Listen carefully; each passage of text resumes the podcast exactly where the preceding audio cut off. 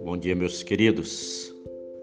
Nossa devocional de hoje, nossa meditação, a nossa reflexão tem como tema não ter ouvidos a qualquer palavra, baseado no Evangelho de Marcos, capítulo 5, versículos 21 a 43, quando Jesus Cristo estava a caminho da casa de um homem chamado Jairo, a pedido deste, para curar sua filhinha de 12 anos que estava morte. No meio do caminho, Jesus precisou atender uma outra pessoa, uma senhora que há 12 anos sofria de uma hemorragia crônica. Mas Jesus a curou e ela voltou em paz para sua casa. Nesse meio tempo, chegaram alguns da casa de Jairo e lhe disseram: Tua filha já morreu, porque ainda incomodas o mestre? No versículo 36, nós lemos o seguinte: mas Jesus, sem acudir a tais palavras, disse ao chefe da sinagoga: Não temas, crê somente. Mas Jesus, sem acudir tais palavras. A Bíblia diz que a morte e a vida estão no poder da língua. Provérbios 18, versículo 21.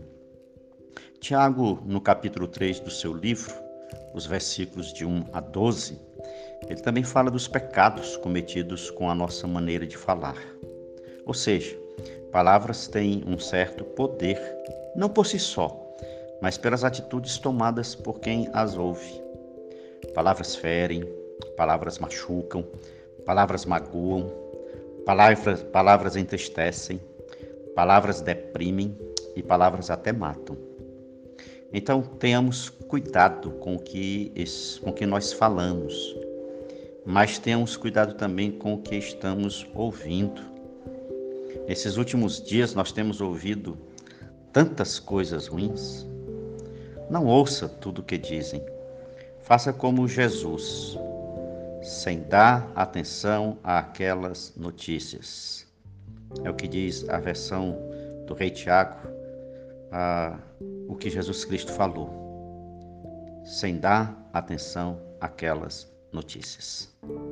Não vamos dar atenção a todas as notícias que nós ouvimos, a todas as palavras que nós ouvimos, não só concernente ao que está acontecendo esses dias, mas durante a nossa vida.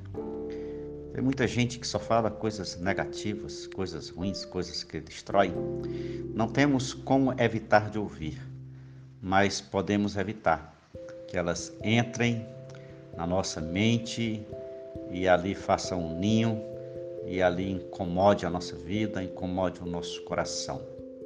Façamos como Jesus, não vamos acudir a qualquer palavra, não vamos dar ouvidos, não vamos dar atenção a qualquer palavra, a qualquer notícia, principalmente se elas forem ruins. A Bíblia diz que nós devemos encher a nossa mente, encher o nosso coração de coisas boas, é, coisas que nos dão esperança. Ah, Jeremias diz isso no livro de Lamentações: quero trazer à memória o que me pode dar esperança.